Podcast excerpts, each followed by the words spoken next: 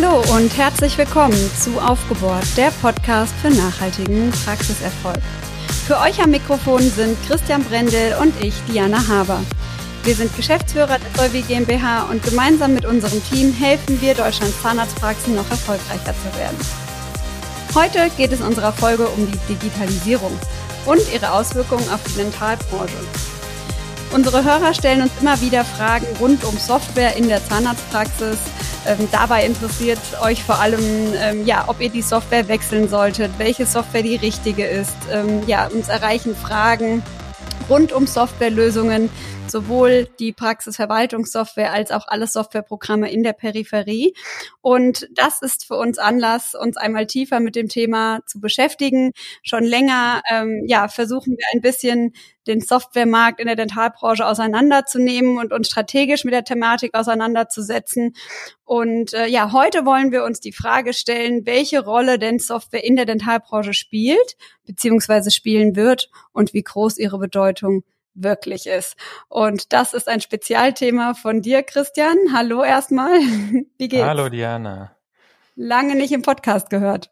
Ja, die letzten gefühlt äh, fünf Folgen habe ich immer gesagt, heute ohne Diana, weil sie in Babypause ist. Ich freue mich sehr, dass du wieder zurück bist. Ich denke, unsere Zuhörer freuen sich auch. Und ich wir erst. Jetzt, ich glaube, wir haben vier, fünf Wochen äh, keinen Podcast rausgebracht. Ähm, aber das, das macht gar nichts. Ähm, ab und zu muss auch eine kreative Schaffenspause sein. Und ja, cool, dass du wieder ähm, die Zeit findest, ähm, mit uns Podcast aufzunehmen. Ja, ich freue mich auch sehr. Äh, war natürlich eine schöne Pause und ich habe es sehr äh, genossen. Aber gleichzeitig freue ich mich jetzt natürlich auch wieder, äh, nicht nur hier im Podcast zu sein, sondern auch wieder generell in der Firma zu sein und äh, ja, wieder arbeiten zu dürfen, äh, weil ich mittlerweile den Punkt erreicht habe, wo ich ziemlich verlässlich weiß, wann mein Kind schläft. Und äh, ja, jetzt gerade eben war es ein bisschen knapp. Ich habe sie so zwei Minuten, bevor es losging mit unserer Aufnahme, tatsächlich in den Schlaf gebracht. Ich hoffe, äh, wir können ja. sie, sie die ganze Folge dir. durchziehen. Mal sie schauen. schläft hinter mir, genau. Ja, hier rechts wir werden, mir. Wir werden es merken. Also wenn ihr Babygeschrei genau. hört im Hintergrund oder Gequieke, dann wisst ihr Bescheid. Genau. Super. Ja, dann ähm, würde ich doch sagen, starten wir gleich mal rein, ähm, denn wir haben ja nicht nur ein spannendes Thema, sondern auch zum Anfang immer für euch unsere drei Rubriken. Und wie immer wollen wir starten mit einem kleinen Follow-up. Und hm. äh, da, Christian, hast du, glaube ich, etwas zur Inflationsausgleichsprämie mitgebracht. Genau.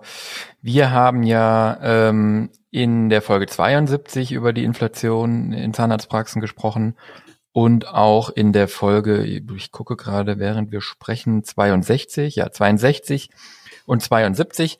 Wenn euch das interessiert, könnt ihr es nochmal nachhören. Da haben wir ja drüber gesprochen, was die Inflation ähm, jetzt ähm, ja, bedeutet für euch, für Praxen, für euch privat, für eure Mitarbeiter, Mitarbeiterinnen und ja, war, war nicht so eine richtig erfolgreiche ähm, Folge, glaube ich. Oder äh, erfolgreich war sie, aber nicht erfreulich. Ähm, so. Und jetzt gibt's aber ähm, eine neue Information oder eine neue Entwicklung. Das war schon ein bisschen länger im, im, im Kommen, aber wir haben gewartet, bis es durch ist.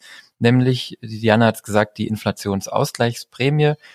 Ähm, unsere Bundesregierung hat sich was ausgedacht, um äh, die Last von den Arbeitnehmern und Arbeitnehmerinnen ähm, etwas zu nehmen, die finanzielle Last haben Arbeitgeber jetzt die Möglichkeit, einen Inflationsausgleich auszubezahlen. Und der ist dann steuer- und abgabenfrei, also sozialabgabenfrei. Ne? Ähm, das heißt, es gibt nichts geschenkt vom Staat direkt. Ähm, aber wenn der Arbeitgeber etwas ähm, Gutes tut, dann tut der Staat seinen Anteil, indem er auf Steuern und Sozialabgaben verzichtet. Und das Ganze in der Höhe bis 3000 Euro.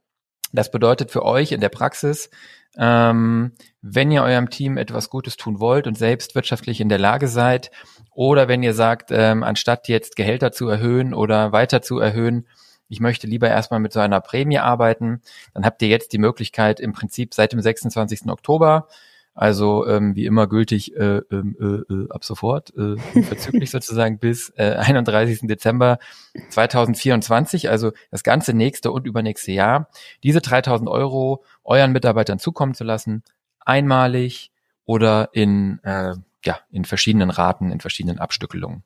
Mhm. Und das glaube ich, wenn ich es richtig verstanden habe, auch zusätzlich zu dem Corona-Bonus. Genau. Oder? Ja. Wenn ihr also es ist korrekt. wirklich unabhängig davon. Genau, wenn ihr in eurer Praxis schon den Corona-Bonus, ich glaube, es waren viereinhalbtausend äh, in Summe maximal gezahlt habt, ähm, ist das für die Sache hier irrelevant. Ne? Unabhängig davon, ob ihr den schon gezahlt habt oder nicht, könnt ihr das hier machen. Und das Mhm. kann jetzt in, in Bargeld passieren oder theoretisch auch in Sachleistungen. In der Zahnarztpraxis weiß ich jetzt gar nicht. Kostenlose Zahnreinigung oder so. Ja. Ach, da Ist- fällt schon was ein. Ist aber freiwillig, ne? Also ihr könnt, Ja. ihr müsst nicht und ähm, das ist eure Entscheidung und es ist ein Mittel, mit dem man arbeiten kann, um vielleicht euren Mitarbeitern über den Winter zu helfen oder über das nächste Jahr zu helfen und zu schauen, wie sich die Lage weiterentwickelt. Wäre fast auch eine gute Nachricht gewesen. Ja, ist eigentlich eine gute Nachricht. Ist eine gute Nachricht. Ge- genau. Aber es passt halt zu den vorherigen Themen. Auf jeden Fall. Auf jeden Fall. Ja, äh, es gibt natürlich ein paar, ein paar Pferdefüße. Wir wollen uns jetzt gar nicht zu lange aufhalten. Müsst ihr mit eurem Steuerberater oder solltet ihr unbedingt mit eurem Steuerberater äh, besprechen. Es ist natürlich die Bedingung, der Staat ist nicht bekloppt, äh, dass ihr das jetzt nicht anstatt irgendwelcher Zahlungen äh, leistet, die ihr eh geleistet hättet. Also wenn die Mhm. Mitarbeiter ein 13. Gehalt kriegen oder ein Weihnachtsgeld oder ein Jahresbonus, dieses Jahr zu sagen, ah, das lassen wir mal weg und dafür kriegt ihr äh, Zwinker, Zwinker äh, ähm, Inflationsausgleichsprämie, Hm. ähm, dann kann das passieren, dass in der Steuerprüfung, in der Sozialversicherungsprüfung der Prüfer dann nicht so happy ist. Das heißt, das muss etwas sein, so ist es ja intendiert, dass ihr euren Mitarbeitern zusätzlich gebt zu dem, was ihr ihnen eh gegeben hättet. Ne? Das ist vereinfacht Mhm. gesagt. Im Steuerrecht gibt's dann äh, da noch ein paar Details zu. Genau. Perfekt. Also ihr dürft jetzt nicht den Lohn herabsetzen oder eine Prämie damit ausgleichen oder oder oder oder. Ne? Genau. Ja, absolut. Nee, ist aber eine schöne Möglichkeit. Ähm, und ja, die Kosten steigen überall. Viele können momentan nicht über die Brücke gehen, die Gehälter ähm, jetzt gleich voll steigen zu lassen, weil man auch die genauen Auswirkungen noch nicht kennt. Insofern ist das auf jeden Fall mal etwas, womit man die Zeit ein wenig überbrücken kann. Gut, vielen Dank. Ähm, dann äh, haben wir ja immer für euch eine Podcast-Empfehlung der Woche. Und jetzt, äh, lieber Christian, ähm, hast du, glaube ich, eine, ähm, die sich auch darauf bezieht, dass du am Wochenende unterwegs warst. Ja, genau. Wo warst du denn schon wieder? Ich war schon wieder unterwegs, richtig. Ich bin viel unterwegs momentan. Ich war aber ähm, diesmal habe ich mich selbst fortgebildet ähm, und nicht andere äh, fortgebildet. Ich war auf dem LPS Impulsivseminar von ähm, von der LPS Group. Das ist ähm, ja eine, eine, eine gemeinsame Aktivität von von dem Frank Steuer, der ist Steuerberater, und von der Kanzlei ähm, Lück und Petzold, Rechtsanwaltskanzlei, die in der LPS Group ähm, ja so Fortbildungsveranstaltungen machen und Consulting. Und da ging es um Achtsamkeit und um um Resilienz und um Mindset. Und ähm, ja, das waren das waren spannende Themen. Ähm, die waren sehr äh, ja zeitgemäß sozusagen. Ne? Resilienz werden wir brauchen fürs nächste Jahr. Achtsamkeit habe ich dieses Jahr nicht so furchtbar viel walten lassen, fürchte ich. Von daher hat mich das sehr inspiriert. Und bei der Gelegenheit habe ich an den Podcast gedacht, den der Jens Petzold, also einer der, der Gastgeber, der Veranstalter sozusagen, den der Jens Petzold aufnimmt mit dem äh, Chris Gau und der Podcast heißt Business Monkeys. Ähm, der Chris Gau ist ein Zahnarzt und der Jens Petzold ist, wie gesagt, Medizinrechtsanwalt. Und ähm, das ist aber kein Zahnärzte-Podcast und auch schon gar kein Rechts-Podcast oder äh, Medizinrechts-Podcast. Ich würde sagen, es ist ein Mind Mindset-Podcast eigentlich. Die Business Monkeys, ja, mit, mit, mit viel Klamauk und Quatsch und Spaß, kann man, glaube ich, so sagen. Immer, immer locker äh, mit Musik, mit, mit cooler Stimmung geht es eigentlich immer darum, ja, letztlich die Aussage ist, sie suchen die Geheimnisse des Erfolgs, aber natürlich äh, findet man die nicht, weil es gibt natürlich nicht drei Hebel und dann ist im Leben alles super, sondern ja, wenn man den Podcast hört, dann merkt man unterwegs so ein bisschen, dass ja, der Haupt, das Hauptgeheimnis des Erfolgs eigentlich in uns selber liegt, wie wir im Kopf ähm, sozusagen eingestellt sind und ähm, ja, das finde ich da immer ganz amüsant. Ich höre nicht jede Folge, aber ich finde, das ist auf jeden Fall eine Empfehlung wert. Und am Wochenende hat der Jens Petzold auch ein, ein Zitat an die Wand gepackt. Das Glück deines Lebens hängt von der Beschaffenheit deiner Gedanken ab. Äh, Das ist nicht von ihm, das ist von einem Philosophen. Ich habe jetzt den Namen vergessen. Aber das ist eigentlich zusammengefasst das, worin es in dem Podcast geht. Business Monkeys. Unbedingt mal reinhören, wer Lust auf so, auf so Mindset-Themen hat und ähm, gleichzeitig bisschen gut unterhalten werden will. Das klingt super. Ich habe auch schon öfter reingehört. Äh, Man nimmt auf jeden Fall immer Impulse mit und ich finde es auch immer gut, wenn man sich ähm, ja mit Themen auseinandersetzt, die vielleicht gar nichts mit dem Alltäglichen zu tun haben, sondern einfach mal wieder zum Nachdenken anregen. Ja, perfekt. Ich hätte noch eine gute Nachricht zum Abschluss, Yay. bevor wir dann ins Thema äh, einsteigen. Genau, sozusagen die zweite gute Nachricht. Ähm, denn in 2022 können wir sehen, dass es wieder einen kleinen Anstieg beziehungsweise ein ja gleichbleibendes hohes Niveau an Ausbildungsverträgen bei den ZFAs gibt, nämlich rund 14.000 neue Azubis haben Ende September gestartet beziehungsweise ähm, ja ihre Ausbildung begonnen. Und das ist super erfreulich, weil ja die Zahl von 2021 quasi wieder erreicht werden konnte und es in 2020 eben einen kleinen Einbruch gab Corona bedingt. Und das hat natürlich viele Sorgen lassen, denn wenn wir eh schon einen Fachkräftemangel haben ähm, und es ja dann eben noch dazu kam, dass 2020 ähm, das um auf die 12.000 abgesunken ist, dann müssen wir uns natürlich Sorgen machen, wie das weitergeht mit dem Nachwuchs. Und deshalb ist es sehr erfreulich, dass wir hier wieder eine ähm, ja ein höheres Niveau erreichen konnten mit 14.000 Verträgen. Ich finde, Absolut. das ist eine super gute Nachricht. Ich hoffe, es steigt weiter. Ähm, wäre natürlich schön, wenn es nicht nur gleich bleiben würde, sondern auch steigen würde. Aber ähm, ja, wenn wir wenigstens wieder auf einem guten Niveau sind und den Corona-Einbruch verkraftet haben, dann ist das auf jeden Fall auch eine gute Nachricht wert, denke ich. Ja, absolut, absolut. Sehr, sehr gut. Am besten schafft die Zahnärzteschaft sich den Nachwuchs nämlich selbst. Richtig, richtig. So ist es. Ja, es nutzt ja nichts, immer nur zu sagen, ähm, wir haben keine Mitarbeiter, ähm, Fachkräftemangel. Dem können wir nur entgegenwirken, wenn wir den Beruf attraktiv machen und ausbilden. Und wenn wir die Zahlen sehen, dann können wir natürlich sagen, 14.000 ist viel, aber wenn wir schauen, wie viele Zahnarztpraxen es in Deutschland gibt, dann müssen wir natürlich eigentlich schon wieder sagen, zu wenig wenn nicht mal jede Praxis einen Auszubildenden hat. Genau, 0,3 Auszubildende pro Praxis irgendwie. Ja. Neu, die jetzt neu anfangen. Ne? Genau, und ich würde behaupten, dass jede Praxis mindestens jedes Jahr eine neue ZFA braucht. Na gut, so, das lassen wir mal so stehen. Wir wollen es ja positiv stehen lassen und starten in unser ähm, Thema. Wir wollen uns ja in dieser Folge mit dem Thema Software in der Zahnarztpraxis auseinandersetzen. Und ja, Christian, du beleuchtest das Thema ja schon sehr, sehr lange und ähm, dich treibt das ja auch ein wenig um. Äh, die Fragestellung, wie groß ist denn die Bedeutung von Software in der Zahnarztpraxis überhaupt? Denn ähm, wie im Intro schon erwähnt, haben wir viele Nachfragen diesbezüglich. Und ja, der Markt ist unheimlich komplex. Also es gibt sehr, sehr viele Anbieter, es gibt viele Softwarelösungen. Ähm, es ist auch ein bisschen Umbruch mit drin. Und ähm, ja, da wäre eben jetzt die Frage, wie ist denn der aktuelle Stand und wie groß ist denn die Bedeutung von Software ja in der Dentalbranche, vielleicht auch im Vergleich zu anderen Branchen. Mhm. Genau, ja, also du hast es gesagt, ich beschäftige mich gerne mit Software. Das liegt daran, dass ich eigentlich faul bin, ne? Oder bequem. Zumindest mache ich Sachen nicht gerne, die stumpf sind oder die sich wiederholen. Und ähm, ich lasse mir, lasse mir gerne helfen von Computern. Und zugleich bin ich Technik begeistert. Und ich glaube, das trifft auch viele von unseren Zuhörern auch zu. Ich nehme Zahnärztinnen und Zahnärzte als Technik interessiert, äh, zumindest oft wahr. Und äh, ich will euch nicht unterstellen, dass ihr faul seid oder bequem, aber ähm, die zahnärztlichen Dinge macht ihr gerne, aber die Dinge außenrum vielleicht doch nicht. Und da kann Software ähm, natürlich helfen. Und das ist so ein bisschen der Treiber. Wenn man sich's anschaut, dann, dann ist es halt so, dass, ich meine, Software ist ja nicht neu. Ne? Also das ist ja seit Jahrzehnten begleitet uns ja Software und ähm, im Prinzip ist die immer da. Es gab vor, vor vielleicht zehn Jahren so ein, so ein Moment, wo man ähm, wo es ein Mann eigentlich ganz gut auf den Punkt gebracht hat, ja. Das ist der, äh, der Mark Andreessen von Andreessen Horowitz. Das ist ein bekannter Silicon Valley ähm, Investor. Die Älteren äh, unter euch werden sich vielleicht ähm, an Netscape Navigator erinnern. Das war der erste richtig erfolgreiche Internetbrowser, als das Internet erfolgreich wurde, so in den 90ern und 2000ern. Das hat äh, der Mann äh, groß gemacht. Das war seine erste Firma. Damit ist er reich geworden. Und der hat in den 2000ern, 2011 äh, dann genau genommen gesagt, Software is eating the world.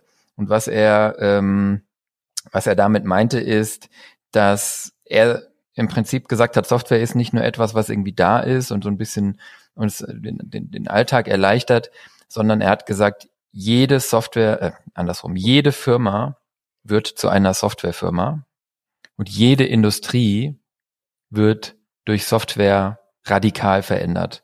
Und äh, wenn er sagt, jede Firma wird zu einer Softwarefirma, dann meint er zu einer Firma, die entweder Software anbietet oder zumindest auf Software läuft. Also wirklich, ähm, wo Software die Grundlage ähm, für die Firma ist. Und er hat auch gesagt, die Gesundheitsbranche und die Bildung ähm, sind in dieser Entwicklung circa äh, fünf, zehn oder 15 Jahre hinter anderen Branchen.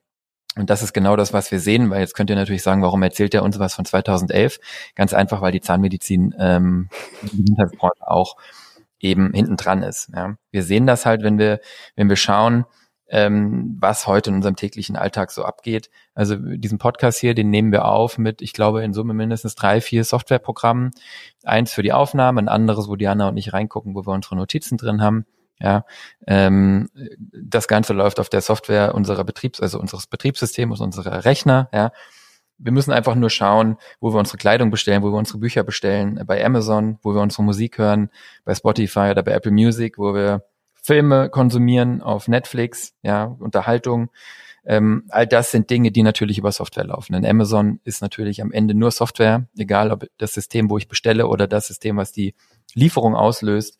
In Spotify, ähm, Netflix haben Plattenläden, wer kennt noch WOM, World of Music, ja, äh, ausgelöscht. Also das physische, der Plattenladen ist weg. Dafür haben wir jetzt über Software die ganze Musik der Welt bei uns und genauso ist es natürlich mit der guten alten VHS-Kassette ähm, oder der DVD. Ja, auch hier wieder die Älteren erinnern sich vielleicht noch an die Videothek. Ja, ähm, heute haben wir Netflix. Und da, das ist einfach das, ähm, was er in den 2000ern eben postuliert hat. Und jetzt ist eben so ein bisschen immer die Frage für für für Industrie und für Unternehmen, wie gehen wir damit um? Ja, ähm, also für die Bücherläden ist es nicht so gut ausgegangen, für WOM ist es auch nicht so gut ausgegangen. Ähm, Netflix hatte das Glück, die waren eigentlich eine, eine Versandvideothek, die haben sozusagen äh, ihr Videothekengeschäft selber gekillt mit dem Streaming, aber dabei natürlich auch Zehntausende und wahrscheinlich Hunderttausende von, von Stellen in den Videotheken ähm, ja einfach obsolet gemacht. Und die Frage, die im Raum steht, ist natürlich so ein bisschen, ähm, trifft das auch auf die Zahnmedizin zu? Wie wird das ähm, hier weitergehen? Ne?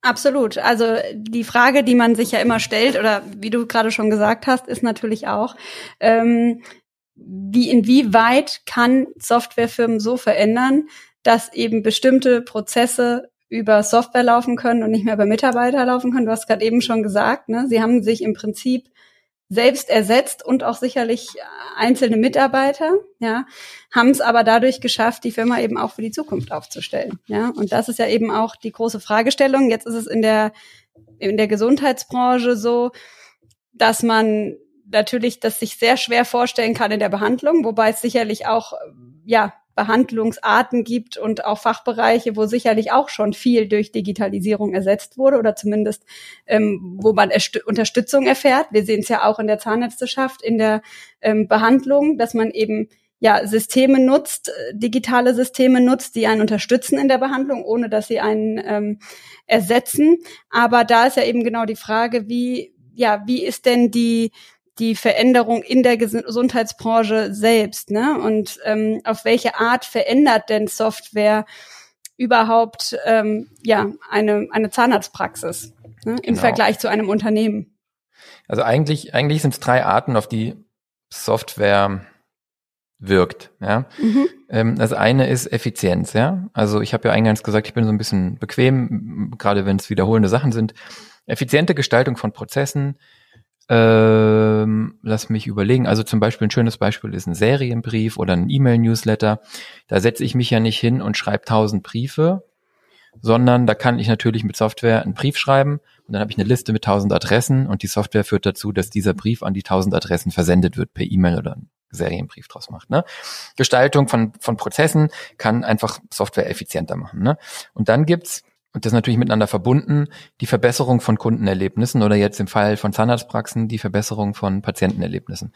Das ist ja das, was wir erleben, zum Beispiel bei Amazon, zum Beispiel bei Netflix, zum Beispiel bei Spotify, wo wir eben jetzt nicht mehr uns ins Auto setzen müssen, nach Wiesbaden fahren, ins Parkhaus gehen, in den Plattenladen laufen, um die neue das Album auf Chartplatz 1 zu kaufen und dann vor dem Regal stehen, wo leider Chartplatz 1 ausvergriffen ist und dann nächste Woche wieder probieren, sondern unser Handy zücken und zack. Das heißt, Bequemlichkeit, Convenience im Englischen, äh, für den Kunden ist, ist einfach ein, ein zweiter ganz, ganz großer Treiber. Und für die Patienten, ähm, und wir kommen nachher nochmal ein bisschen tiefer drauf, aber da sind natürlich dann so Dinge wie, wie Online-Terminbuch und sowas, ne? Und dann gibt's den dritten großen Vektor von, von, von Software. Das ist die Generierung von, von, von Umsätzen aus neuen Geschäftsmodellen. Lass mich nach einem konkreten Beispiel überlegen. Welche Geschäftsmodelle gab es vor Software nicht? Ich guck mal gerade hier, ob ich hier was habe. Naja, also ähm, zum Beispiel ist es so, kann man jetzt von halten, was man will, aber BMW hat sich überlegt, Mensch, wir müssen ja die Sitzheizung die an den Kunden nicht mehr verkaufen mit dem Auto, wir können die jetzt vermieten. Ja, ist total bekloppt, ähm, in meinen Augen. Aber du kannst jetzt einen brandneuen BMW kaufen mit oder ohne Sitzheizung, völlig egal, die ist nämlich immer drin. Und wenn du dann merkst, war doch eine blöde Idee, die nicht freizuschalten, dann kannst du einfach über Software auf dem Handy oder auf dem Display sagen, ich hätte jetzt gerne Sitzheizung, sagt BMW, kein Problem, 14,23 Euro im Monat, bitte einmal Kreditkarte, zack. Ja, das heißt, ähm, das sind die drei Dinge. Effiziente Prozesse, nachhaltige Verbesserung von Kunden- oder Patientenerlebnissen und Generierung von, von Umsätzen aus neuen Geschäftsmodellen. Und für die Praxis ist es jetzt so, wenn man, äh, wenn man da mal kurz bleibt, dann ist natürlich Umsätze aus neuen Geschäftsmodellen so ein bisschen begrenzt. Ne? Also wir haben natürlich sowas wie die Videosprechstunde, das hat aber in Zahnarztpraxen nach meinem Kenntnisstand bisher keine signifikante Auswirkung. Wenig ähm, ja. Man hat dann immer das Problem, kann man es überhaupt abrechnen? Gibt es überhaupt Abrechnungsziffern dafür? Und so weiter und so fort. Das könnte natürlich was sein, was in den nächsten Jahren relevant wird, aber für die durchschnittliche Praxis im Moment wahrscheinlich noch nicht so. Ne?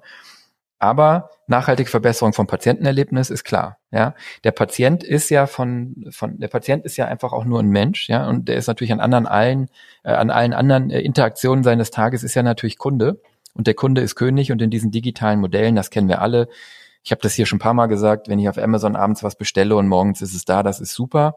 Und wenn ich was bestelle und es ist irgendwie nach einer Woche noch nicht da, dann denke ich mir, okay, da bei dem Laden hast du das letzte Mal bestellt.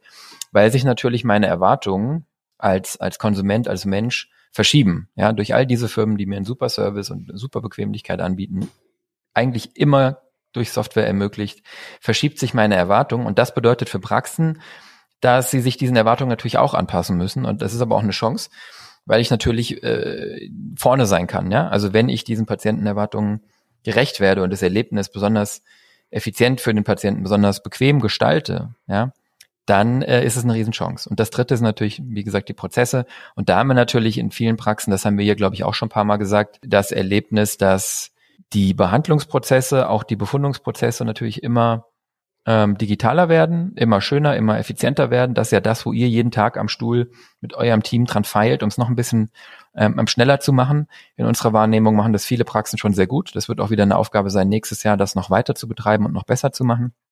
Aber wenn wir vom Patienten her denken, ist natürlich der Prozess, ich buche mir einen Termin, ähm, rufe in der Praxis an, kriege zwei Möglichkeiten genannt, die mir beide nicht passen und so weiter. Das ist jetzt der Punkt, Patientenerlebnis nicht optimal und der ist natürlich aber auch für die Praxis nicht effizient. Und dann komme ich rein, kriege ich das Klemmbrett, fülle ich halt irgendwelche Formulare aus und am anderen Ende ähm, natürlich die ganzen Verwaltungs- und Abrechnungs- und Finanzprozesse. Ähm, da, wenn man da mal so mit offenen Augen reingeht, merkt man doch, dass da natürlich noch sehr, sehr viel Handarbeit angesagt ist. Hm. Hm.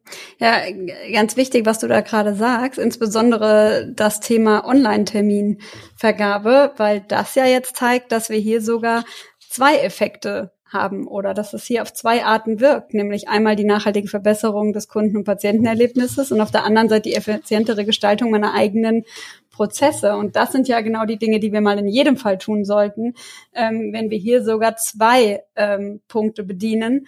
Und ähm, mich hat schon lange gewundert, warum die Praxen da noch nicht waren, ne? insbesondere die Zahnarztpraxen, warum das mit der Online-Terminvergabe so lange äh, gedauert hat. Für mich als Patient ist das super wichtig und für mich auch wirklich ein Grund, in eine Praxis zu gehen ähm, oder eben auch nicht, weil ich eben gewohnt bin aus meinem Privatleben und aus meinem Berufsleben, dass ganz viele Prozesse und ganz viele Dinge, die ich erledige, eben softwaregestützt laufen oder in irgendeiner Form digital abgebildet sind. Und der Moment, wo ich in einer Arztpraxis anrufen muss, um einen Termin zu machen und eine Viertelstunde darum diskutiere, wann wir können, mich eigentlich schon nervt. Ja, und ja. Äh, und ich bin wirklich beeindruckt. Neulich äh, hatte ich Halsschmerzen nachts bekommen und nehme mein Handy, ja, gehe auf meine Arztpraxis und habe für nächsten Morgen um 10.30 Uhr einen Termin bekommen, ja. Und das hat mich so beeindruckt, dass ich da ziemlich sicher noch lange bleiben werde. Also das nur als Beispiel, wo man eben, ähm, wo die Software auf zwei Arten wirken kann. Und jetzt hast du ja gerade eben auch noch mal ein Beispiel genannt, wo es eben vor allen Dingen um die effizientere Gestaltung von Prozessen geht. Und da sehen wir ja schon lange, dass eben genau in diesem Verwaltungs- und Praxismanagement-Bereich eben noch sehr viele Potenziale liegen, die überhaupt noch nicht gehoben sind. Wir haben ja auch schon oft über die äh, zweite Welle der Digitalisierung gesprochen. Ne? Also quasi Abrechnung, Dokumentation, äh, diese Themen sind in den Praxen schon sehr weit fortgeschritten. Auch rund um die Behandlung arbeitet man schon sehr digital. Aber eben in diesem gesamten Praxismanagement ist noch ein bisschen Nachholbedarf, wobei, ich weiß nicht, wie du das siehst, aber in, in meiner Wahrnehmung sich hier unheimlich viel in den letzten zwei, drei ja. Jahren getan hat. Also Corona hat das Ganze so sehr beschleunigt. Wir sehen es ja auch bei uns. Ähm, 2022, das Jahr war gestartet und ähm, wir haben so viel Nachfrage gehabt und daran sehen wir ja, dass viele jetzt eben dieses Thema auch angehen wollen, weil es eben viele Vorteile auch mit sich bringt. Ne? Also ja wir können hier unheimlich viele Potenziale heben, wenn wir unsere Prozesse digital und effizient gestalten in der Praxis. Genau, und ähm, die, ich glaube, die Relevanz war nie größer als jetzt. Also ich gebe dir völlig recht. Mm, die Praxen, das sind genau die Themen, also vorne in der Patientenjourney, Patientenkommunikation, Ansprache und, und sozusagen Patient in die Praxis bringen, passiert jetzt ganz, ganz viel. Kommen wir nachher nochmal drauf, was es da jetzt für Lösungen gibt. Und hinten ähm, in den Finanzen und in den Personalprozessen merken wir es zumindest anekdotisch und ich glaube, das kann man auch tatsächlich sagen, dass das ein Trend ist, der jetzt rollt. Und daran sieht man, dass das richtig ist und sinnvoll ist und äh, jetzt eigentlich eine Frage der Zeit, bis, bis, bis, bis, bis die letzte Praxis das verstanden hat und das Thema angeht. Insbesondere, weil wir natürlich ähm, schon lange eins nicht haben, nämlich Personal ja, oder ausreichend Personal. Wir haben gerade über die 14.000 ZFAs gesprochen, die jetzt neu oder die jetzt neu ausgebildet werden seit diesem Jahr. Wunderbar, ist natürlich trotzdem zu wenig. Ähm, vor allen Dingen haben wir viel zu wenig qualifiziertes Personal, Personal, das für die komplexeren Tätigkeiten in der Praxis ähm, bereit ist und zuverlässig ist und sich fortgebildet hat. Ja, das sind dann ja ein Bruchteil von denen, die vorne bei der Ausbildung anfangen. Und, ähm, und gleichzeitig werden wir natürlich jetzt in einen verschärften Kampf auch um die Patienten gehen. Vielleicht gegen andere Praxen, weiß ich gar nicht. Ist manchmal kommt drauf an, wo man ist. Ne? In Frankfurt, in Berlin sicher ja, auf dem Plattenland eher nein.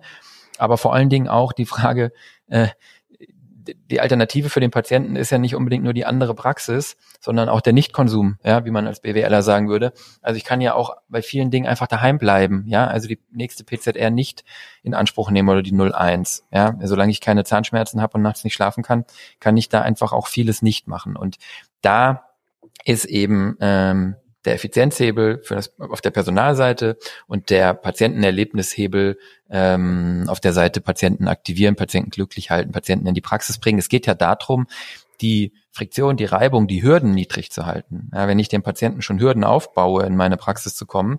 Ich habe das gerade erlebt. Ich habe gerade meine Praxis gewechselt, was die Zahnreinigung angeht, weil ich den Termin für die Zahnreinigung leider absagen musste. Die Praxis gebeten hatte mir neue Termine mitzuteilen per E-Mail, weil es keine richtige Online-Terminvergabe dafür gab. Ich habe bis heute keine Antwort bekommen. Äh, das war mir dann einfach zu blöd. Ich habe mir dann einfach über ein Online-Terminvergabesystem in der Nachbarstadt bei einer Praxis, die mir mehr zusagt, den nächsten PZR-Termin, genau wie du es eben gesagt hast, für den nächsten Morgen tatsächlich zufällig gebucht, ja.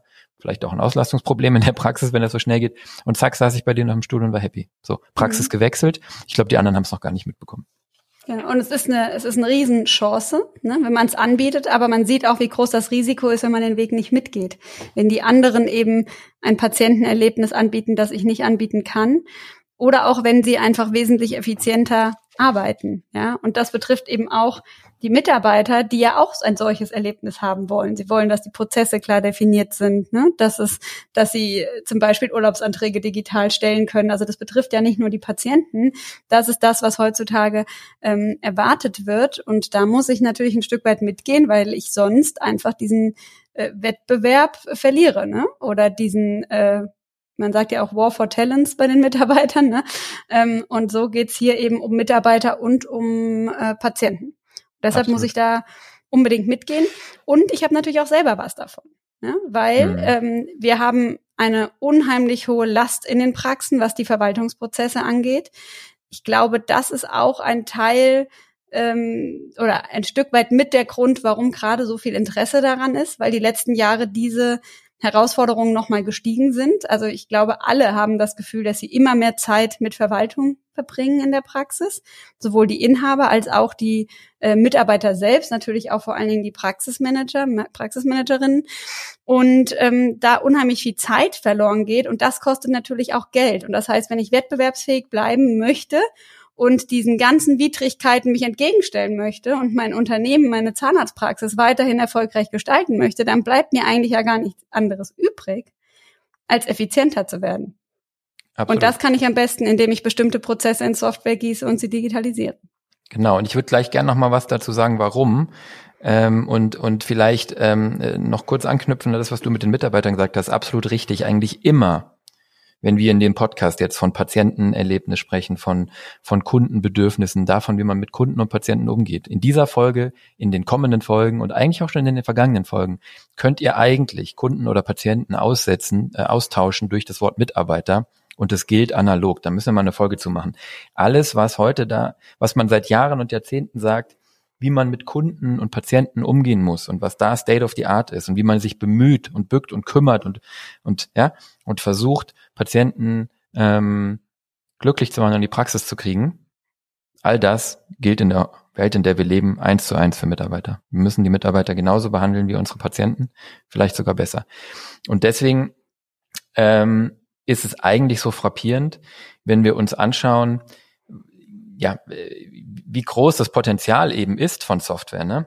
Also wenn es am Ende darum geht, dass Software unser Team effizienter macht und uns effizienter macht. Und wir sehen, dass Zahnarztpraxen mit 30, 35, 40 Prozent Personalkostenanteil von jedem Euro, den sie umsetzen, 40 Cent, 35 Cent für Personal wieder ausgeben, dann gibt es kaum eine personalintensivere Branche, als die Zahnmedizin oder den gesamten Gesundheitssektor. Das kann man eigentlich ausweiten in Deutschland. Ja, das sind halt Dienstleistungsberufe, wenn man es so sehen will.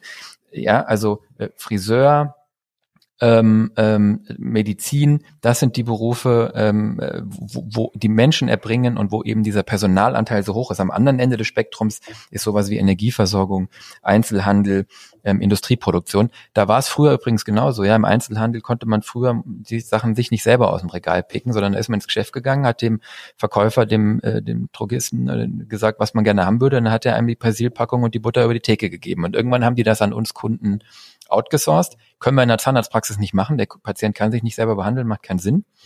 Bedeutet, wir sind eigentlich mit diesem hohen Personalsockel, den haben wir, den werden wir nicht los. Ne? Ähm, den wollen wir auch gar nicht loswerden. Ist aber eben interessant, weil da liegt das Potenzial. Also die Personalkosten sind so hoch wie in kaum einer anderen Branche in Prozent vom Umsatz. Gleichzeitig sind die Ausgaben von Zahnarztpraxen oder von Arztpraxen in Deutschland für Digitalisierung also für Software, für Hardware und damit verbunden für die Effizienzsteigerung, ja, die sind minimal. Die sind nämlich so niedrig wie in fast keiner anderen Branche. Und diese Schere, die ist gewaltig. Weil immer, wenn ich Software einsetze, beauftrage ich ja den Computer damit etwas zu tun, was ein Mensch gemacht hat. Und früher hatten wir Angst, dass es dann keine Arbeitsplätze mehr gibt. Und heute merken wir, das ist Quatsch.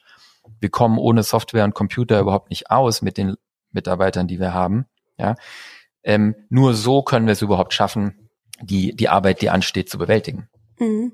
Und ich glaube, ähm, dieses Denken erst überhaupt mal zu haben, das war das, was erstmal stattfinden musste. Ja, zu sagen, wir brauchen keine Angst davor haben, sondern wir können es uns zunutze machen. Und zwar nicht nur bei den Unternehmern, ne, oder den Praxisinhabern, Praxisinhaberinnen, sondern eben auch bei den Mitarbeitern. Weil ich erinnere mich noch, dass äh, ich, als ich hier angefangen habe vor über zehn Jahren, ich in die Praxen kam und da unheimlich starke Widerstände waren. Also ähm, die Inhaber wollten häufig, Aber dann kam so aus dem Team, nee, das haben wir schon immer so gemacht und ich muss das hier kontrollieren. Ich kann das nicht der Software anvertrauen. Dann muss ich noch mal eine Liste führen, um zu gucken, ob das wirklich stimmt. Und man hat gespürt, unterbewusst ist eine Angst, dass man ersetzt wird durch Software. Und ich glaube, das ist mittlerweile bei allen angekommen, ähm, dass es ja auch Menschen braucht, die diese Software anwenden und dass man wesentlich qualifiziertere Aufgaben machen kann, wenn man eben Dinge, die vielleicht etwas äh, stupide sind oder automatisierbar, der Software überlässt. Ja, ähm, dann kommt man nämlich an den Punkt, wo man wirklich nur noch die Dinge tut, die ja die Praxis oder das Unternehmen voranbringen und wo man auch mitdenken darf. Und ich glaube, das haben mittlerweile viele äh, ja Mitarbeiter auch gemerkt, dass sie sich die Software zunutze machen können. Und ähm, gerade wenn ich jetzt nochmal an die Praxismanager, Praxismanagerinnen denke, dann ähm, glaube ich schon, dass sie mittlerweile diese Vorteile eben sehen, nämlich zum Beispiel die Reduzierung von der Abhängigkeit von sich selbst. Natürlich muss man das erstmal äh, ähm, überdenken, ne? wenn man sagt, mache ich mich selber oder mache ich die Praxis unabhängig von mir. Aber ich glaube, dass diese Abhängigkeit von einzelnen Personen unheimlich belastend für diese Personen sein kann, wenn man das Gefühl hat, hier läuft gar nichts ohne mich. Und ich glaube, dass die verstanden haben, ähm, dass ihnen die Software an der Stelle richtig helfen kann. Genauso die ortsunabhängige Verarbeitung von Daten, ne? das ist ja auch ein Vorteil, äh, den Software eben mitbringt. Auch da sehen wir, dass eben das Verwaltungspersonal in den Praxen mittlerweile durchaus ähm, einen Vorteil darin sieht, auch vielleicht mal aus dem Homeoffice arbeiten zu können, um, um da in Ruhe arbeiten zu können und nicht immer gestört zu werden. Dieses immer die Informationen zeitnah und jederzeit verfügbar haben. Auch das ist ein wichtiger Aspekt für die Mitarbeiter. Und eben die automatischen Datenflüsse, also diese, diese manuellen Tätigkeiten des Abhakens, Kontrollierens und Übertragens in andere Systeme, ne?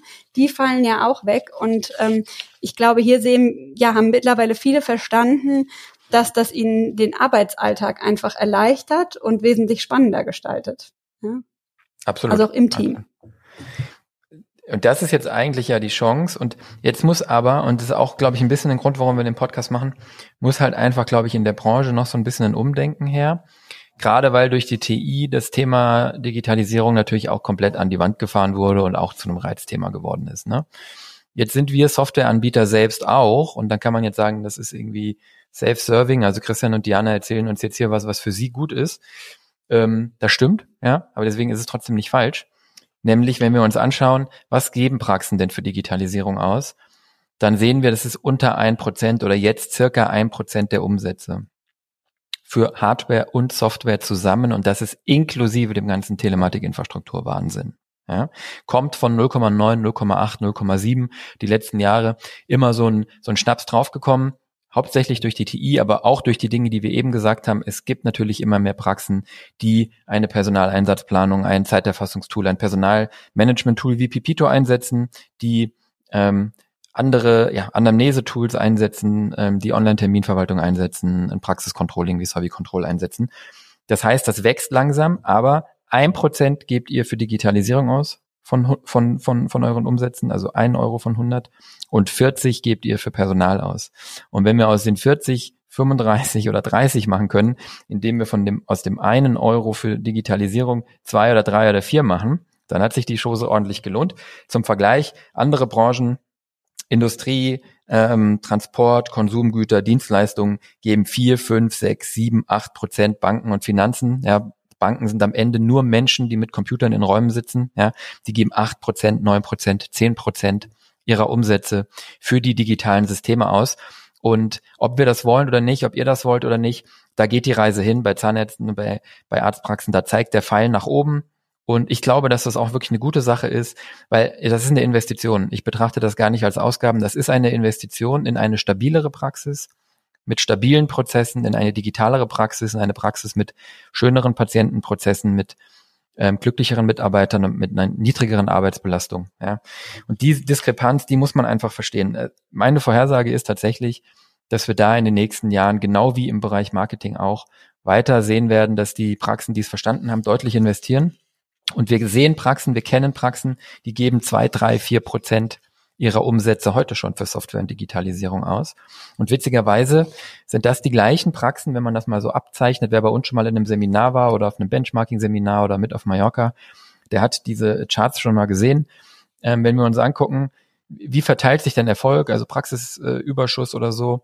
Ja, ähm, dann ähm, gibt im KZBV-Jahrbuch immer diesen Chart, der aussieht wie so ein, ja, wie so eine wie so ein Hügel, ja, da sind also ganz viele Praxen in der Mitte und äh, von, von, von dem, was sie an Jahresüberschuss erwirtschaften, dann gibt's Praxen, die liegen drunter und Praxen, die liegen drüber. Und dann gibt's ein paar Praxen, die liegen ganz weit drüber, ganz extrem drüber.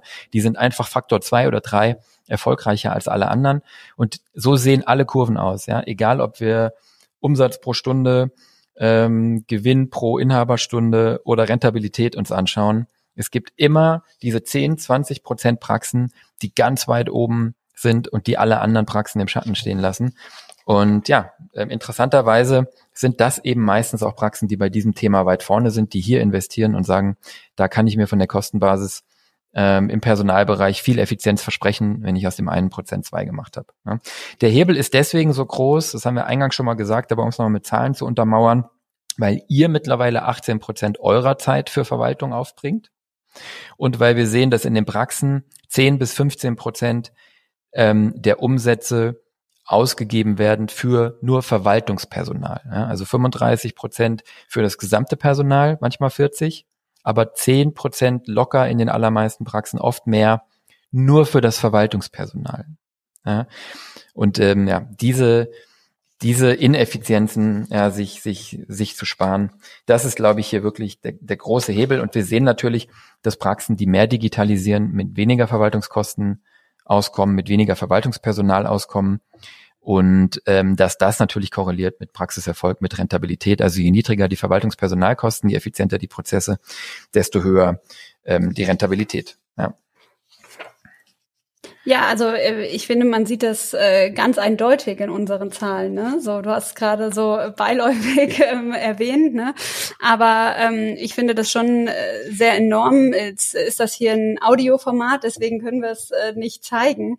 Aber ähm, du hast das ja eben mal ausgewertet und man sieht einfach diese Korrelation wirklich in den Daten. Ne? Also wir können wirklich nachweisen, dass ähm, die dass höhere Verwaltungskosten eben zu Ineffizienzen führen und damit auch eben die Rentabilität drücken und dass das eben nicht der Fall ist bei IT-Ausgaben, ne? weil man da eben äh, die Effizienz erhöht in der Praxis.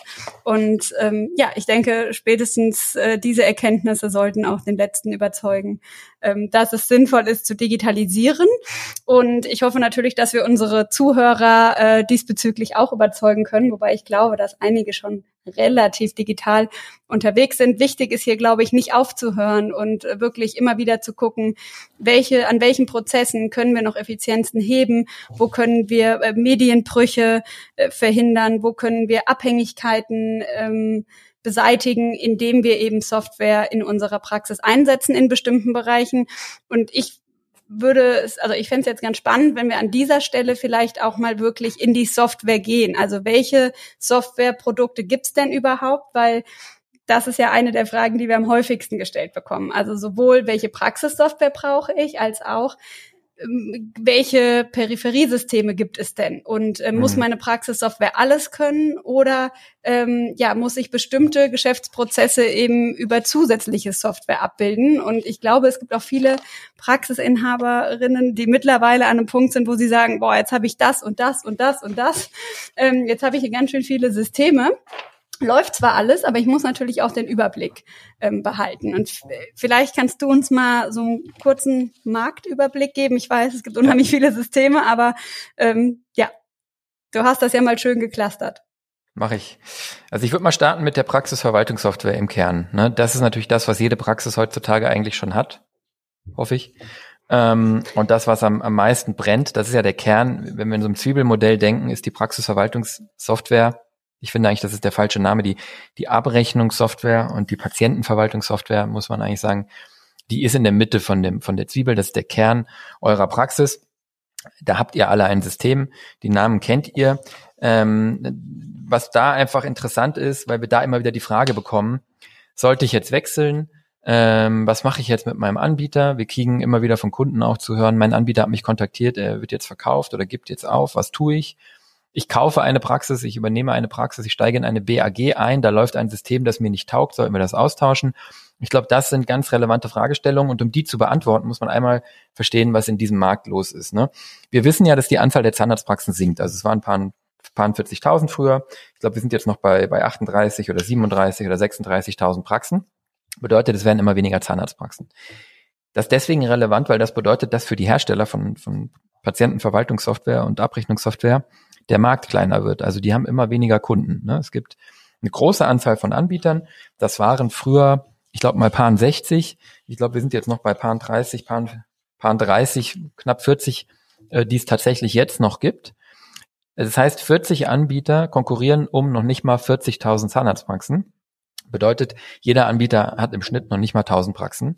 Und ähm, da sieht man einfach schon, dass die ein bisschen in der Misere sind. Das merkt ihr vielleicht auch. Viele von euch sind unzufrieden mit der Softwarequalität, mit dem Entwicklungstempo bei den Abrechnungssystemen. Ähm, aber ich möchte eine Lanze brechen. Die haben es überwiegend nicht leicht, weil die jetzt in einem Markt sind, wo jeder eine Software hat. Früher konnten die in den Markt reinverkaufen, wo ihr alle noch keine hattet vor 30 Jahren oder vor 20. Heute sind die in einem Verdrängungswettbewerb. Der Markt schrumpft. Es werden immer weniger, aber immer größere Praxen. Und, ähm, und das ist für die nicht so ganz einfach.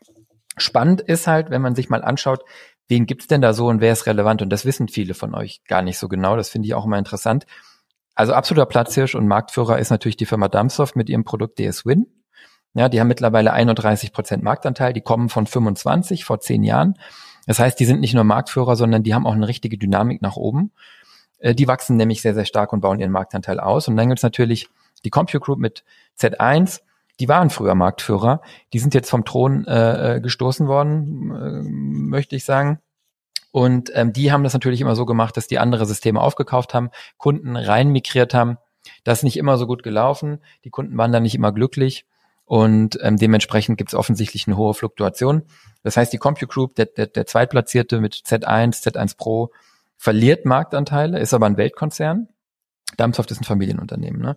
Danach haben wir ähm, Charlie von Soluzio, ja, mit neun Prozent Marktanteil schon deutlich kleiner als die anderen beiden, aber stark am Wachsen und natürlich überwiegend größere Praxen, sehr relevante Praxen. Ähm, und ähm, ja, ich glaube, die neun Prozent Marktanteil ähm, äh, unterschätzen sozusagen den Einfluss oder die Relevanz, die Charlie und Soluzio haben. Ja, auch stark am Wachsen. Wir haben dann natürlich Evident mit sechs, sechseinhalb Prozent, ähm, besonders stark bei den, bei den Mundkiefer-Gesichtschirurgischen Praxen. Auch am Wachsen. Wir haben ähm, Dance Office, die Lösung, die unser Vater lange eingesetzt hat aus Berlin vom äh, Markus Heckner, die sich auch tapfer hält, sage ich mal, wächst ganz leicht in den letzten zehn Jahren auf Platz fünf. Und wir haben Ivoris von Computer Konkret, ungefähr auch mit vier, fünf Prozent Marktanteil, überwiegend bei den KFO-Praxen. Und dann sieht man schon, wenn ich jetzt fünf, sechs Anbieter nenne und der sechste hat schon sechs Prozent oder fünf oder vier, ja, was ist denn mit den anderen 34? Ja, die anderen 34 teilen sich die restlichen 23 Prozent vom Markt. Ja. Das bedeutet einfach, dass wir hier das sehen, was es eigentlich auch, was man erwarten würde, was wir in jedem Softwaremarkt sehen und was in Softwaremärkten immer passiert. Das ist verwunderlich, dass es hier so lange gedauert hat, nämlich Winner takes all. Ähm, das muss man mal abwarten, ob es wirklich nur einen Gewinner gibt oder zwei oder drei oder vier oder fünf. Aber wenn ihr kurz nachdenkt, wie viele Handybetriebssysteme es gibt, ähm, wie viele Computerbetriebssysteme es gibt oder wie viele Office-Lösungen es gibt, ja, da gibt es meistens eins, zwei, drei. Ne? Gibt Android und iOS als Betriebssystem für Handys, es gibt macOS und Windows, da gibt es noch Linux, okay, sind drei. Und bei Office-Systemen gibt es Microsoft Office und dann gibt es irgendwie Google Office Suite oder diese Google App Suite mit Google Sheets und so. Und dann gibt es, ich, noch LibreOffice und dann gibt es von Apple noch irgendwie Numbers und Pages. Das sind dann vier und dann hört es schon auf. Diese Entwicklung sehen wir im Markt für Abrechnungssoftware und dies ganz normal, weil Softwaremärkte sind immer Märkte, wo Monopole, Duopole oder ähm, zumindest enge Oligopole sich durchsetzen. Bedeutet, wir werden hier in Zukunft nicht mehr 30, 40, 50, 60 oder auch nur 20 Anbieter von zahnärztlicher Abrechnungssoftware haben.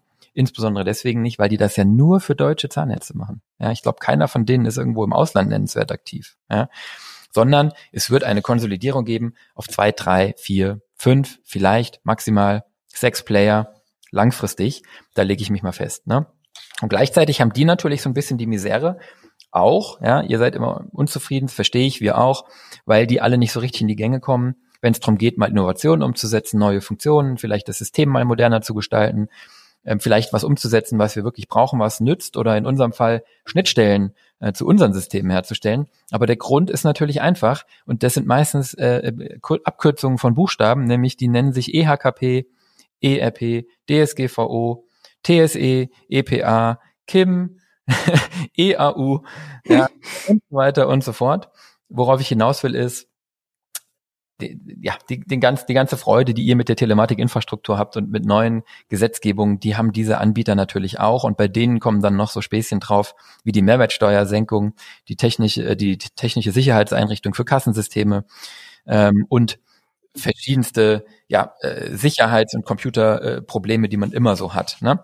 Soll einfach nur veranschaulichen, dass wir ähm, es hier nicht mit einer Horde unfähiger Abrechnungssysteme, sondern vielmals, nicht immer, ja, aber vielmals ist ja der Geist durchaus willig, aber das Fleisch ist eben schwach. Ja, ähm, bedeutet. Schön gesagt. bedeutet, man man würde natürlich gerne für euch bessere Software machen. Man kriegt gleichzeitig von der Regulierung, von der Gematik, von dem Bundesgesundheitsminister, vom Bundesfinanzminister und und und Gesetzesvorgaben, die umgesetzt werden müssen. Und dann konkurriert man zu allem Überfluss um Entwickler, um die besten Entwickler. Äh, mittlerweile natürlich nicht mehr nur im Dorf oder in Deutschland, sondern jeder Entwickler, der bei, ich weiß es nicht, Soluzo in Holzgerlingen oder bei der Firma Dump äh, Soft in Dump arbeitet, kann natürlich heutzutage genauso gut für Microsoft, Google oder Facebook arbeiten und einfach da wohnen bleiben, wo er wohnt. Ja, und in diesem Spannungsdreieck befinden sich die, die traditionellen Softwareanbieter. Ja, also das einfach mal, damit ihr versteht, das ist nicht Bösartigkeit und auch nicht komplette Unfähigkeit, sondern es ist einfach auch eine schwierige Lage für die. Ähm, und jetzt kann man sich überlegen, was bedeutet das für einen kleinen Anbieter, der zwei, drei, vier Programmierer hat, vielleicht noch 100, 2, 3, 400 Kunden hat. Ja, wie soll der das denn alles umsetzen dieses Jahr, nächstes Jahr, übernächstes Jahr? Wie soll der denn für euch relevant bleiben? Wie soll der denn mit euch in neue Computergenerationen, neue Betriebssystemgenerationen gehen? Das wird super schwer. Und gleichzeitig sehen wir natürlich, dass neue Player auf den Markt kommen. Ähm, also es gibt natürlich Anbieter, die in der Cloud äh, aktiv sind, wie Teamer, ehemals her, ähm, her und davor hieß es Nobodent. Ähm, das habt ihr sicherlich alle schon gehört. Mittlerweile auch nicht mehr neu, muss man sagen. Auch schon gefühlte fünf, sechs, sieben, acht Jahre in der Entwicklung. Sicherlich, ich glaube sogar nicht mal nicht mal falsch, wo man einfach schauen muss, taugt das für meine Praxis? Ich glaube, man muss Stand heute sagen, das sind, äh, ist ein gutes System, ähm, taugt natürlich für viele Praxen, die hier zuhören, für Praxen, die komplexer sind, für größere Praxen, vielleicht nur bedingt. Ähm, wir sehen, dass sowas wie Teamer im Moment viel Erfolg hat bei vielleicht einer Neugründung, wo die Erwartungen noch nicht so hoch sind, wo die Anforderungen noch nicht so hoch sind. Aber es gibt natürlich auch noch neue Player, die dazukommen, weil die Compute Group mit Xtend und vor allen Dingen auch Dumpsoft mit DS4 sich dafür entschieden haben, ihre alten Systeme zwar weiter zu betreiben, aber nicht aus sich heraus zu erneuern, sondern komplett neue Systeme zu starten. Das heißt, es gibt jetzt im Prinzip ab diesem Herbst, und das wird auf der IDS spannend nächstes Jahr, gibt es zwei Systeme vom Marktführer und vom Zweitplatzierten, die komplett von Grund auf neu entwickelt sind mit einem gleichen Gedanken wie Teamer, die ähm, auf neuen Technologien basieren, die auch bei weitem noch nicht das können, was ein DS-Win oder ein Z1 Pro kann oder gar was ein Charlie kann, aber die vielleicht für kleinere Praxen, für einfache Praxen auch schon Alternativen sein können. Und dann gibt es noch eine ganze Reihe weiterer Mutiger, die sich auf den Weg gemacht haben. Dentport, VisiNext, Claire 2.8 ähm, sind nur mal ein paar genannt. 2.8 hat, glaube ich, wenn ich es richtig sehe, aufgegeben. Claire wurde in der Zwischenzeit ähm, an eine Investorenkette verkauft. Da gibt es also jetzt Investoren, die eigene Abrechnungssoftware betreiben. Äh, da seht ihr auch wieder die Relevanz von Software. Äh, die haben offensichtlich für sich die strategische Relevanz erkannt. Denport und VisiNext sind noch sehr klein. Ähm, ich denke, äh, das sind mutige Unterfangen, wenn wir jetzt sehen, dass wir sechs, sieben, acht neue Lösungen auf dem Markt haben, wo ich eigentlich gerade gesagt habe, dass wir in eine Welt kommen, wo es nicht mehr 40 sein können, sondern nur noch drei, vier oder fünf. Ähm, aber das ist eben äh, die Welt, in der wir jetzt da sind. Ne? Und auf euch prasselt natürlich dieses Riesenangebot ein. Und die Frage ist, was machen wir jetzt? genau. Und das Angebot ist noch viel größer, äh, als du es bisher skizziert hast. Denn bisher hast du ja nur über den Kern gesprochen, nämlich die Praxisverwaltungssoftware, also die Abrechnungssoftware.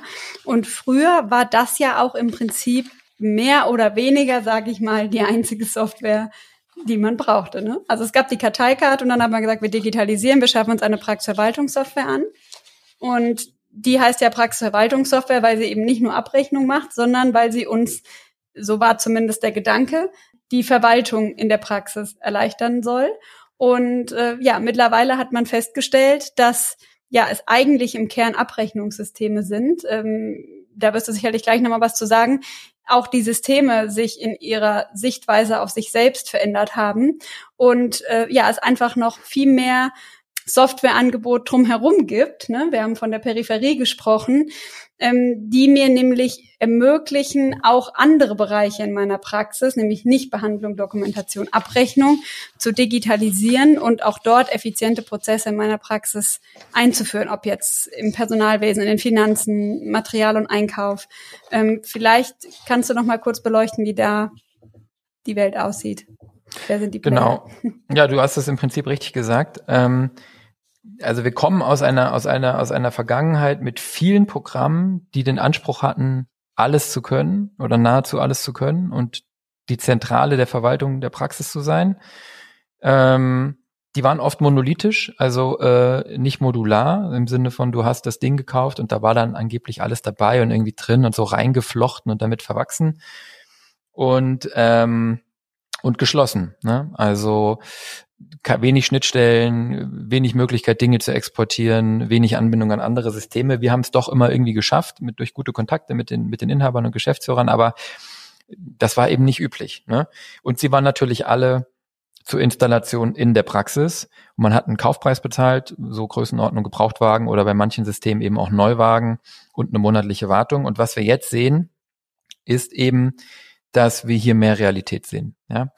Die Anbieter haben, glaube ich, in der Zeit, wo sie Marktanteile gewonnen haben und im Verdrängungswettbewerb waren vor 10, 20, 30 Jahren, auf den Marketingbroschüren, sage ich immer, viele grüne Häkchen setzen wollen. Ja, also wir können natürlich Buchhaltung, wir können natürlich Controlling und wir können Zeiterfassung und wir können Materialverwaltung und wir können Medizingeräteverwaltung und dieses und jenes. Oftmals wurde diese Funktionalität dann einmal halbherzig entwickelt. Man konnte dann im Marketing sagen, können wir, können wir, können wir, Hammer, Hammer, Hammer. Und wenn sich jetzt aber eben keiner drum kümmert, dass das auf dem Laufenden bleibt, dass das weiterentwickelt wird, dass es besser wird, dass Fehler beseitigt werden und dass neue Entwicklungen reflektiert werden, dann guckt man jetzt zurück und sagt, okay, jetzt haben wir hier ein Zeiterfassungssystem, äh, das funktioniert zwar rechnerisch, theoretisch, aber irgendwie nicht, wenn 20, 30 Leute hier rein und rausgehen jeden Tag. Ja, oder wir haben eben ein, ein Buchhaltungssystem, was nicht mehr die alle rechtlichen Anforderungen erfüllt oder schon gar nicht irgendwie digitale Schnittstellen zur Steuerverwaltung und zum Steuerberater hat. Ja, und ich glaube, dieser Sache sind sich viele Anbieter jetzt bewusst. Ich vernehme, das finde ich wirklich cool, bei den relevanten Playern, nicht bei allen, beim einen mehr, beim anderen weniger, ähm, können wir gerne mal im Einzelgespräch aus, ausdiskutieren, vernehme ich eine Tendenz, sich zu öffnen und eine Akzeptanz davon, dass man nicht alles selbst machen kann. Und ich glaube, es gibt da einen leichten Rückzug oder eine, eine Akzeptanz davon, dass man sich vielleicht auf den Kern besinnen kann. Ich glaube nicht, dass die das jetzt alle über Nacht machen werden, aber ich glaube, wir bewegen uns auf eine Zukunft der, der, der Praxisabrechnungssoftware von vielleicht, das habe ich eben schon gesagt, zwei, drei, vier, fünf Anbietern. Das werden die Großen sein. Da wird ein Dumpsoft garantiert dabei sein als Marktführer, als solide geführtes Familienunternehmen. Da wird eine CompuGroup dabei sein, weil sie börsennotiert ist und Geld verdienen mit Dentalsoftware bei denen letztlich ein Rundungsfehler ist. Die werden einfach immer im Markt sein. Da wird ein Evident dazugehören, da wird ein Nivoris dazugehören, da wird wahrscheinlich ein Dens dazugehören auf absehbare Zeit. Und dann wird man sehen müssen, ob ein DS4, ein Teamer, ein Xdent dazustoßen können. Alle diese Programme werden sich aber, ja nicht alle, aber die meisten werden sich auf den Kern besinnen. Werden sagen, wir machen die Patienten vielleicht die Aufnahme, die Anamnese, vielleicht auch nicht. Wir machen auf jeden Fall die Patientenstamm, wir machen das Terminbuch, wir machen die Dokumentation, wir machen die Abrechnung. Und außenrum gibt es dann Best in Class. Das heißt, die Möglichkeit, so wie es in jedem anderen Softwaremarkt ist, sich das beste Online-Terminbuch dazu zu klicken. Von einem Anbieter, der ein Drittanbieter ist, sich die beste Buchhaltung zu besorgen mit SolviFlow, sich die beste, das beste Praxis-Controlling, Praxissteuerung zu holen, die beste Personalverwaltung, das beste Recall-System, sich das beste QM-System zu holen und die beste Materialverwaltung und das beste Anamnese-Software. Ja, da wird es hingehen. Die Anbieter werden sich dafür öffnen müssen und es ist für die eine Erleichterung, weil das für sie eine Möglichkeit ist, mit diesen ganzen Anforderungen, die von unterschiedlichsten Praxen aus dem ganzen Land auf sie zuströmen, an der einen oder anderen Stelle sagen zu können, das machen wir leider nicht, das macht ein guter Partner von uns. Ne? Und wir erleben das immer mehr, dass ähm, unsere engen Partner, ich sag mal, ähm, die Firma Dumpsoft, die Firma Solutio, die Firma Dens, dass die für sich erkennen, Abrechnung äh, ist unser Kern. Ähm, wir haben außenrum viele tolle Angebote, aber im Bereich Personal, Bereich Zeiterfassung, im Bereich Controlling, im Bereich Buchhaltung gibt es von der Firma Solvi super Lösungen. Und die müssen wir nicht selber nochmal neu bauen, weil hier Leute da sitzen, die sich den ganzen Tag damit beschäftigen und mit nichts anderem. Das heißt, es wird definitiv dahin gehen, dass eure Kernsysteme offener sind, dass sie ähm, das Anknüpfen von anderen Systemen zulassen. Wahrscheinlich werden sie auch agnostisch sein dahingehend, wo man sie betreibt, ob sie bei euch in der Praxis laufen, ob sie in der Cloud laufen, ob das Hybrid sein wird. Ich glaube nicht, dass die Praxisverwaltungs- und Abrechnungssysteme in die Cloud müssen. Ich glaube aber, die werden an der einen oder anderen Stelle durchlässiger für Anknüpfung von Cloud-Systemen. Und was wir auf jeden Fall auch sehen, die gehen natürlich alle Richtung Software-Miete, weil das Geschäftsmodell, ich verkaufe mal eine Software und danach kann die jahrzehntelang genutzt werden, natürlich wirtschaftlich überhaupt nicht funktioniert. Das heißt, die nächste Generation der Software hat eigentlich, wenn ich es richtig sehe, setzen eigentlich alle auf Software-Miete und nicht auf Software-Kauf. Und die Bestandssysteme, das spürt ihr auch am eigenen Leib, machen es halt so, indem sie euch früher die Software einmal verkauft haben, ähm, gehen sie jetzt trotzdem in die gleiche Richtung, indem sie halt die Softwarewartung immer weiter hochschrauben, um laufende Fort Umsätze zu erwirtschaften, weil einfach der Betrieb aufrechterhalten werden muss. Ich glaube, für euch als Praxis, ich weiß nicht, ob wir es, ob wir, ob wir es dann, ob ich es nochmal zusammenbinden soll, aber was bedeutet es für euch als Praxis? Ich würde sagen, wenn ihr bei einem der Top 5 Systeme seid, wenn ihr bei Dumpsoft seid, bei Z1 seid, bei Charlie, bei Evident, bei Dance oder bei Ivoris und euch mit dem Gedanken schwanger tragt, die Abrechnungssoftware zu wechseln, ich würde sagen, never change a running system. Solange es funktioniert und ihr damit arbeitet und ich sag mal grundsätzlich alles okay ist und es euch vielleicht nur ein bisschen nervt, würde ich sagen, wartet mal die Entwicklung ab. Es passiert momentan viel. Never change a running system. So eine Softwarewechsel beschäftigt euch immer ein Jahr kostet nicht nur das Geld, was die Software kostet, sondern kostet vor allen Dingen Nerven und Umsätze, weil das Bestellbuch danach immer so ein bisschen hakelt und rumpelt, weil wir es eigentlich immer sehen, dass Praxen fünfstellig, äh, manchmal sogar sechsstellig an Performance verlieren in dem Jahr von so einer Umstellung. Es kann Mitarbeiter kosten, wenn die den Weg nicht mitgehen. Also wenn ihr bei den Top 5 PVS-Systemen seid, würde ich sagen, nichts ändern. Wenn ihr bei einem der kleineren seid, bei einem der kleinen 35, dann würde ich jetzt aber leider sagen, das könnte eine tickende Zeitbombe sein. Zahn 32 hat aufgegeben, Consys wurde verkauft, äh, wird jetzt, wenn ich es richtig sehe, nach und nach umgestellt. Ähm, das sind jetzt nur zwei, die mir akut einfallen. Ähm, ich weiß, dass ähm, ich glaube Crosssoft ähm, das Geschäft mit mit mit mit Zahnarztpraxen auch jetzt mehr oder weniger aufgibt und nur noch Kliniken machen will. Und wenn ihr dann darüber von eurem Anbieter per Brief informiert werdet, dass ihr bis Jahresende euch eine neue Software suchen müsst oder auf XYZ umstellen sollt, dann ist das unangenehm. Und deswegen würde ich sagen, seid ihr nicht auf einem der großen fünf, dann beschäftigt euch mal mit dem Markt. Schaut euch mal an, welche Anbieter es gibt. Schaut euch vor allen Dingen mal die Top 5 an. Sprecht mal mit denen, lasst mal jemanden vom Vertrieb kommen, lasst euch das mal zeigen, macht euch einen Plan B, schafft euch mindestens eine Option, wo ihr sagt, wenn ich einen Brief von meinem Anbieter bekomme, dass er aufhört, dann weiß ich genau, wo ich hingehe. Oder beschäftigt euch sogar sehr aktiv damit, wenn ihr bei einem der sehr kleineren, äh, sehr kleinen Anbieter seid, die vielleicht nur Dutzende oder ein paar hundert äh, Kunden haben. Schaut mal, wie ist der Inhalt, äh, der, der Inhaber, gibt's Nachfolger, wie lange wird das da wohl noch gehen? Und ich will denen jetzt nicht den Todesstoß versetzen. Ich, ich hoffe, dass die alle noch lange machen und, und ihre Kunden glücklich halten, aber ich halte es für ein operatives Risiko in der Praxis und ich würde mir einen Plan B zulegen. Und Existenzgründern, vielleicht abschließend, würde ich raten, sich im Wesentlichen auf die großen Lösungen zu fokussieren. Wenn ihr jetzt neu gründet auf der grünen Wiese, dann schaut euch die großen zwei, drei, vier, fünf an. Schaut euch natürlich auch deren Digitallösungen an, schaut euch ein DS4 an, schaut euch wegen mir einen, X-Stand an, ähm, schaut euch ein Teamer an. Ähm, je nachdem, wie eure Praxis ist, kann das sein, dass ihr damit ähm, ja, klarkommt. Und wenn ihr eine Praxis übernehmt, dann gilt das, was ich eben gesagt habe. Übernehmt ihr eine Praxis mit einem der Top 5 Systeme, ganz ehrlich, in aller Regel würde ich im ersten Jahr, in den ersten zwei, drei Jahren da gar nichts ändern. Übernehmt ihr eine Praxis mit einem der kleinen Systeme, dann ist manchmal besser ein Ende mit Schrecken als ein Schrecken ohne Ende. Das wäre so meine Empfehlung, was, was die PVS-Systeme im Moment angeht. Was wir jetzt nicht ähm, behandelt haben, ist die ganze Peripherie, aber ich würde sagen, dazu machen wir mal eine zweite Folge, Extra Diana. Folgen. Unbedingt, genau. das habe ich auch gerade eben schon gedacht. Wahrscheinlich sogar eine Folge zu jedem einzelnen äh, Bereich, ob es jetzt Finanzen, Personal, Material ist. Ja, super. Ähm, ich glaube, das wäre auf jeden Fall lohnenswert ähm, und ich denke, es wäre auch sinnvoll, hier einfach mal einen Marktüberblick zu geben. Ich glaube, häufig ist man überfordert und weiß gar nicht so genau, welche Systeme gibt's eigentlich und ähm, was funktioniert zusammen? Das ist ja jetzt auch die große Frage. Ne? Also wenn ich ja. jetzt eben mir verschiedene Software-Systeme herauspicke, funktioniert das dann als großes Ganzes in meiner Praxis und sind meine Prozesse am Ende wirklich effizienter oder funktionieren bestimmte Dinge eben nicht zusammen? Ja? Das wäre ja die große Fragestellung. Ja, ich denke auch, wir haben das Thema äh, gut beleuchtet. Du hast uns super viele Einblicke gegeben in die Softwarewelt, äh, mal so als Intro sozusagen in das Thema. Wir werden sicherlich noch weitere Folgen dazu machen. Ich würde gern noch mal kurz äh, so ja zusammenfassen, was ich jetzt so als Key Takeaways mitgenommen habe. Sicherlich auf die Frage, ist Software Eating Dentistry, können wir sagen, auf jeden Fall nimmt Software einen großen Teil der Wertschöpfung in der Zahnarztpraxis ein. Ähm, und wir können definitiv sagen, dass Software in ja allen Bereichen der Zahnmedizin in irgendeiner Form Einzug finden wird. Ein besonders hohen Mehrwert, das haben wir am Anfang besprochen, sehen wir in der Verbesserung der Patientenerlebnisse und auch in effizienteren Prozessen, weil wir damit eben auch attraktiv für unsere Patienten und vor allen Dingen Mitarbeiter bleiben und auch ein ja, nachhaltig erfolgreicher sein können, weil wir eben ja auch nachgewiesen haben, dass wir an der Stelle ja durch Kosten- und Zeitersparnis ähm, eben auch erfolgreichere Praxen dann generieren können. Grundsätzlich ähm, ja, gibt es natürlich auch Möglichkeiten, äh, vielleicht mehr Umsatz durch neue Geschäftsmodelle wie Telemedizin anzubieten. Ähm, da sehen wir aber die Möglichkeiten eher eingeschränkt. Grundsätzlich sehen wir, dass ja die Zahnärzteschaft definitiv mehr in Software und in ja grundsätzlich IT und Digitalisierung investieren sollte.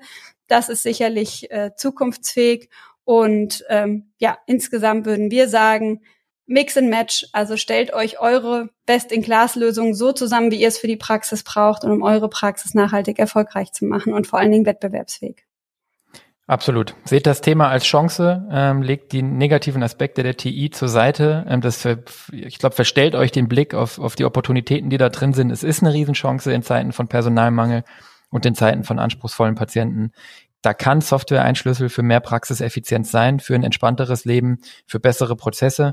Und das Schöne ist, wenn die Diana sagt, wir sehen nicht so viele Umsatzpotenziale aus der Digitalisierung, aus Software für euch Zahnarztpraxen, dann stimmt das. Und die Kehrseite der Medaille ist nämlich der, die positive Nachricht auch noch.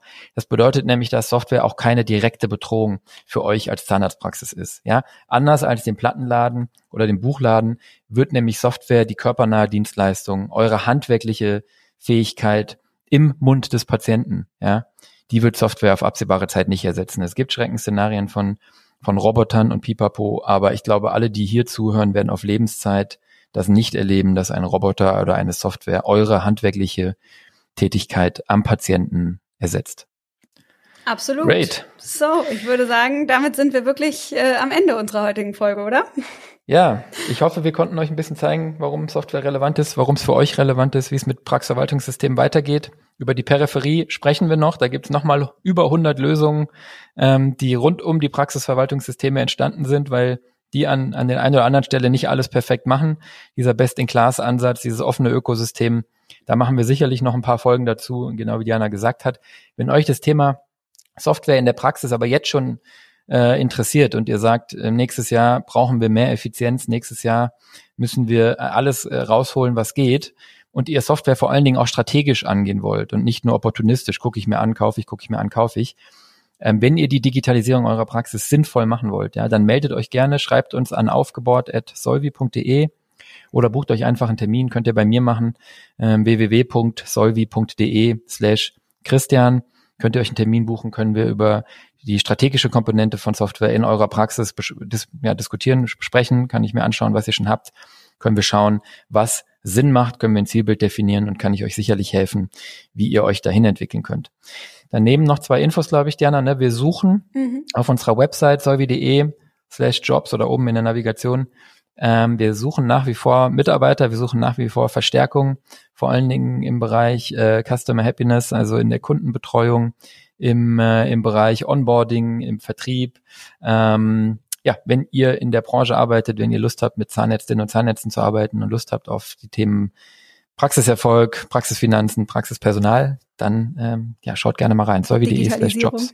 Bewerbt euch. Unbedingt. Digitalisierung, genau. Und last not least, ähm, ein Anliegen, das uns, glaube ich, nochmal ganz von Herzen kommt. Ähm, wir haben uns ja engagiert für die Stiftung It's for Kids, letztes Jahr schon, ähm, die sich für die Schwächsten in unserer Gesellschaft einsetzt, für, für unsere Kinder, für den Nachwuchs, für die nächste Generation. Und der Tobias Mewitz, der ähm, It's for Kids maßgeblich vorantreibt und da sozusagen der Geschäftsführer ist. Mit dem haben Diana und ich telefoniert. Ähm, das machen wir ab und zu mal. Das ist ein äh, absolut feiner Typ. Wir haben darüber gesprochen, ähm, ja, wie die Solvi GmbH helfen kann. Wir werden dieses Jahr ähm, ja, einen, einen hohen vierstelligen Betrag an It's for Kids spenden. Wir haben gesagt, wir spenden für jedes verkaufte Programm und für unseren Erfolg. Und der Tobias hat uns erzählt, dass es jetzt für Spendenorganisationen schlecht wird, weil wenn die ja, Geldbeutel etwas enger geschnallt werden, dann hören die Leute sofort auf zu spenden, insbesondere wenn es gerade kein Krieg oder kein Hochwasser gibt. Und das bedeutet, dass ähm, ja die Kinder jetzt eigentlich so ein bisschen in der Klemme sind. Es gibt jetzt gerade nichts akut Schlimmes, aber es gibt immer Kinder in der Not und es gibt das ist die andere Problematik. So viele Kinder in Deutschland, die in schlimmen ähm, Verhältnissen leben, die tatsächlich nicht genug Essen haben, nicht genug Kleidung haben, die nicht mit auf eine Klassenfahrt fahren können, die gesundheitliche Probleme haben, eine Behandlung bräuchten, die sie sich nicht leisten könnten. Nicht nur in Deutschland, auch im Ausland. Der Tobias hat uns da viel erzählt, wie sie ukrainischen Kindern helfen, ukrainischen Müttern helfen. Meine Stimme wird ein bisschen flatterig, ihr hört's. Deswegen wäre es uns ein Anliegen, es wird weniger gespendet und das ausgerechnet jetzt, wo es eigentlich mehr Spenden bräuchte, weil es mehr Kinder gibt, als je zuvor die Hilfe bräuchten. Und ähm, wenn ihr euch anschließen wollt, dann meldet euch bei uns oder meldet euch bei Tobias Mewitz. Ich pack die Kontaktdaten in die Show Notes von der Stiftung It's for Kids. Ruft ihn einfach an oder schreibt ihm. Ihr könnt Geld spenden, ihr könnt mit dem Team spenden, ihr könnt eine Aktivspende machen oder ihr könnt eine Zahngoldspende machen. Das ist für Zahnarztpraxen eigentlich der coolste und einfachste Weg und da kommt richtig was zusammen. Und ähm, ja, das ist eigentlich der beste Zweck äh, in meinen Augen, für den man was tun kann. Uns wäre es eine Herzensangelegenheit. Wir würden uns freuen, wenn ihr mitmacht bei It's for Kids. Absolut. Ja, damit sind wir absolut am Ende dieser Folge. Und äh, ja, wir freuen uns, wenn euch auch diese Folge wieder gefallen hat, wenn wir euch ein paar Impulse geben konnten und euch ein, ja, ein bisschen in die Richtung Digitalisierung schubsen konnten. Wenn das der Fall ist und euch die Folge gefallen hat, dann erzählt gerne euren Kollegen, Freunden, Mitarbeitern, äh, Geschäftspartnern von unserem Podcast. Wir hören uns, freuen uns natürlich, wenn wir möglichst viele Zuhörer haben und bewertet uns auch gerne in eurem Podcast-Player Player. Wir freuen uns auf das nächste Mal. Ich sage bis bald. Ciao.